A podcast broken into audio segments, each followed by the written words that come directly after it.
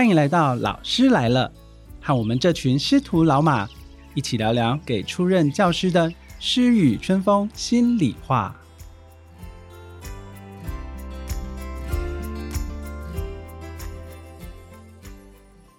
大家好，欢迎收听《老师来了》，我是主持人国光国小张本维。首先为大家介绍师徒老马，英歌工商鲍荣宇老师，大家好，我是荣宇老师。三和国中陈资君老师，Hello，大家好，我是志军老师。以及国光国小文小林老师。Hello，大家好，我是小林老师。欢迎三位老师到现场哦。苏打绿有一首歌啊，叫做《十年一刻》，它的歌词中呢有这么一句啊：“十年的功聚成灿烂。”啊，相信能够考上正式老师的你们，不论是在教学或是在班级经营上，一定都练就了好几把刷子随身。因此，就以这首歌来恭喜大家曾经的付出与努力，换来了今天的果实。那我们今晚的主题呢，就是柴米油盐酱醋茶，开学七件事。邀请三位老师来和大家分享教学以及班级经营等重要的相关事项。接下来呢，就请三位老师分别来介绍自己的教学阶段啦，自己是科任导师或者是行政，以及他们在开学前准备的各种小配包。首先呢，我们就欢迎小林老师。Hello，大家好，我是小林。那我现在呢，才刚带完毕业班，那我即将呢要来教。中年级，我自己呢，在开学前的三件事呢，我会专注在自己的教学预备上。第一件事情就提醒自己要把自己照顾好；第二件事情告诉自己我有勇气面对未知的难题；第三，我会鼓励自己，不论遇到一切都会平安的度过。养兵千日，用在一时；休息多日，用在教学。对我来说，开学期间是蛮重要的，因为好的开始就是成功的一半。关键就在开学后的一个月，把开学后三个月的甜蜜期好好经营，会有不一样的体验。所以呢，对我来说呢，开学前的教室布置、环境布置啊，师生的座位安排、阅读角等建立都是非常重要的。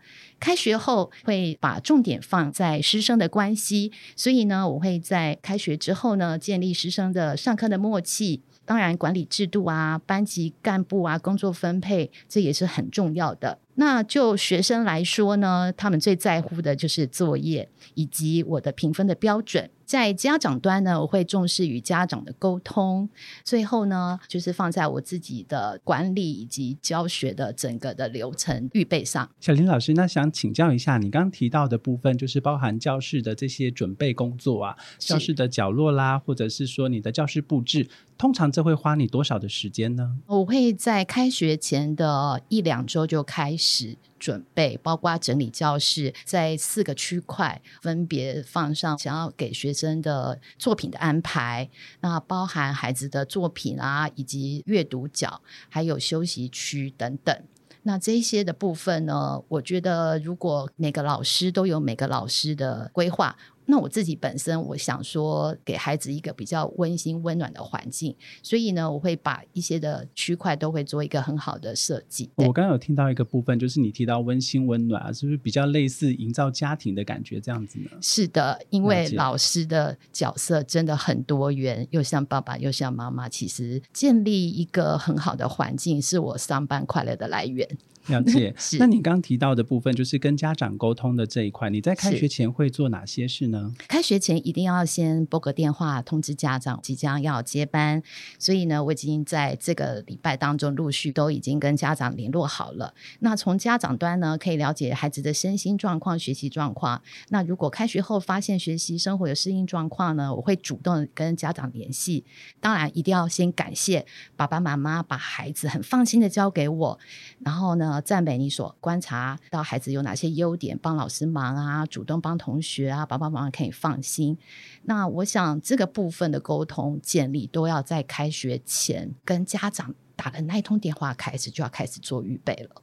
好的，谢谢小林老师这么精彩的分享哦，让我们知道，其实开学前啊，虽然还在暑假期间，但是老师们已经做了很多的工作了。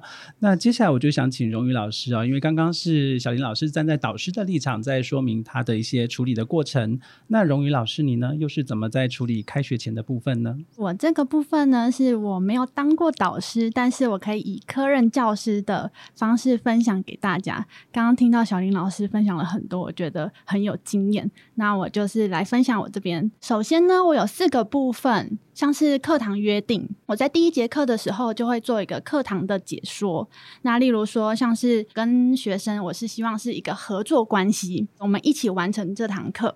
所以没有分你我，就是我们一起把这堂课上好。荣誉老师，你刚提到的是合作关系，想请问一下，你上课的内容是？我上课是教电脑课，然后我也有教陶艺课，那就是大家一起合作，连最后的就是收拾或者是最后结尾的时候呢，可以跟大家说，我们要一起合作，在时间内准时下课。所以我在课堂上其实还蛮常提到合作这两个字的。还有就是下课时间，我下课时间也希望学生可以下课就出去玩，不要待在课堂上面。我们上课的时候好好上课，下课的时候好好玩。然后再是上课要准时，不要迟到，因为我也都会早到。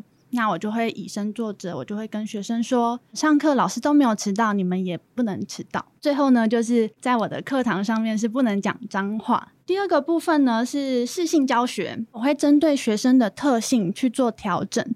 虽然上课前都会有一个范本，就是这一学期该教什么课。然后内容大概会是什么？但是因为每一个班级的学生的特性不太一样，像是我遇到比较活泼的学生，我就会把那个课程稍微调整一下，不会只是待在班上。例如说，走出课堂，走出校园，去外面有摄影的部分，那我就会不是只是我提供照片，我会请他们自己到校园里面拍照，然后他们也玩得很开心。那再把照片拿回课堂的时候，他们就觉得哇，这是我自己拍的。然后就很开心的在修图，还有玩游戏，我也很喜欢跟学生玩游戏。那我会跟他们说，老师设计了一些课程，那其中有一堂课给你们设计，那你们用游戏的方式要跟这个课堂做一个结合。然后他们也会很开心，因为他们有参与感。再来，还有像是我上课前一定会先播音乐，因为我觉得就是让大家知道说，哦，课堂要开始喽。每次听到音乐，就是我们准备预备开始。那我之前就有想过，都是播我自己喜欢的音乐，这样太可惜了。所以我让他们找自己喜欢的，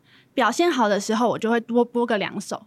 那如果表现不好，就播一首。然后他们其实都表现的还不错，就是想要听自己喜欢的音乐。荣誉老师这样子的提醒，让我想到了我国小的时候，其实也是这样子哦。我们音乐老师啊，他就是每一次在上音乐课的时候，钟声响了，他就开始弹钢琴，弹当时的流行曲。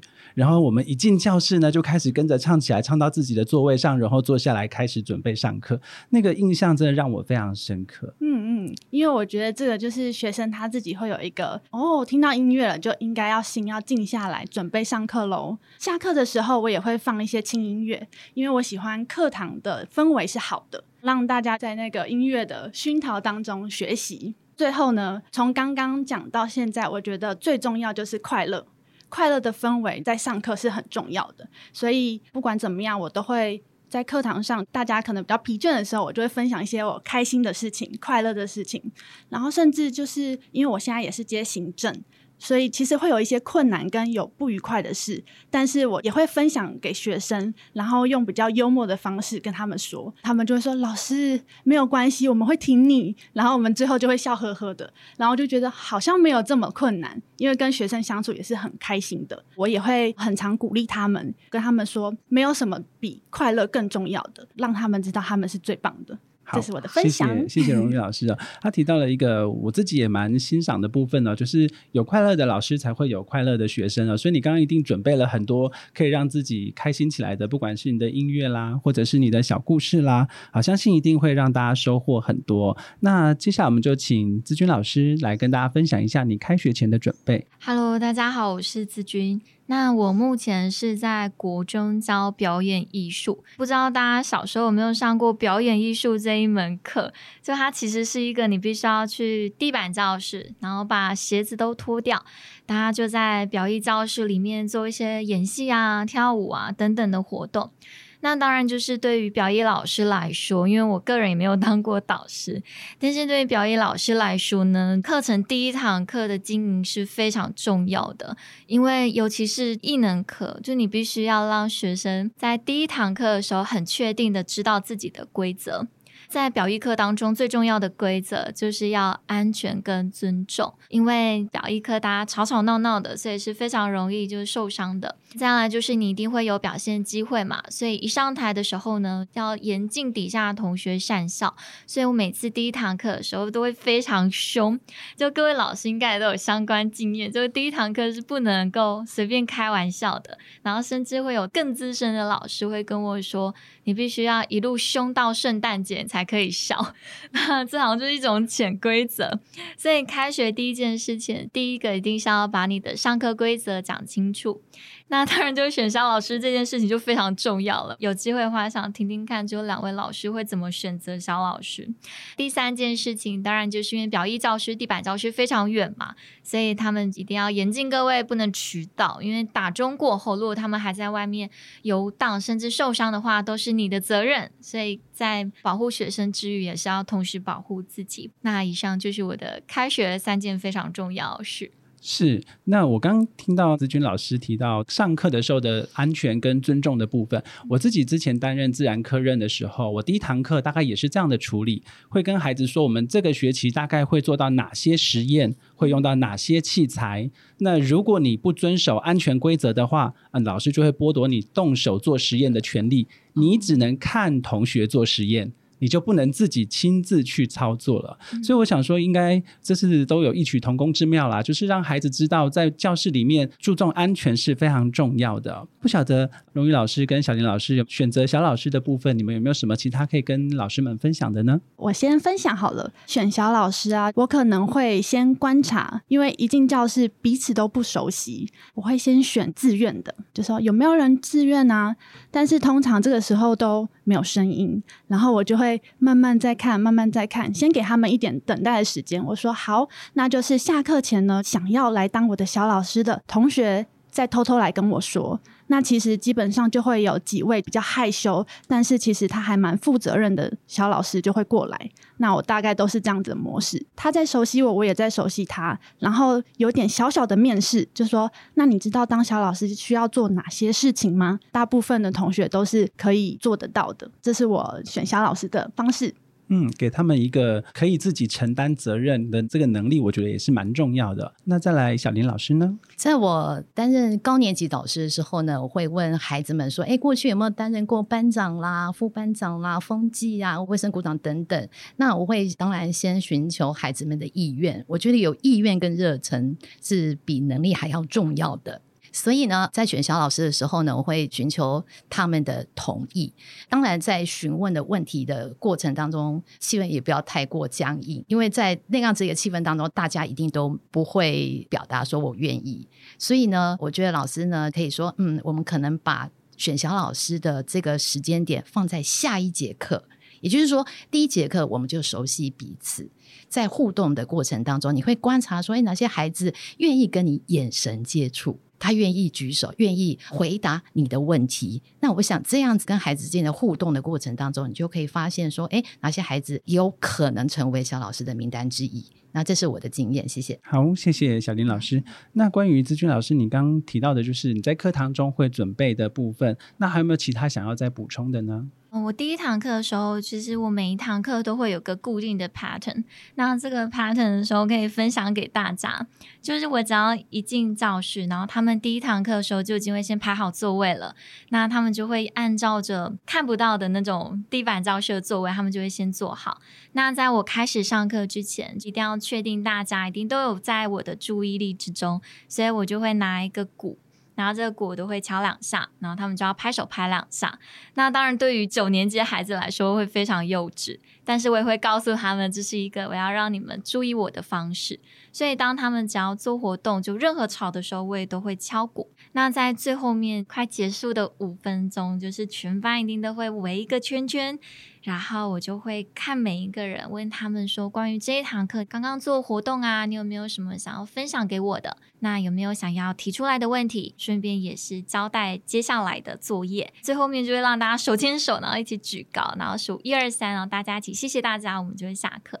那通常其实开学第一堂课的时候，我也会让大家熟悉我上课的模式，然后同时也是找规则跟寻找小老师的时候。所以我觉得第一堂课永远都不是拿来讲知识的，它就是第一个，你必须要让你自己班级经营，确保每一个学生都在你的掌握之中。是，刚刚志军老师有提到一个我觉得很棒的分享哦，这个上课的模式，它给我感觉像是一种仪式感。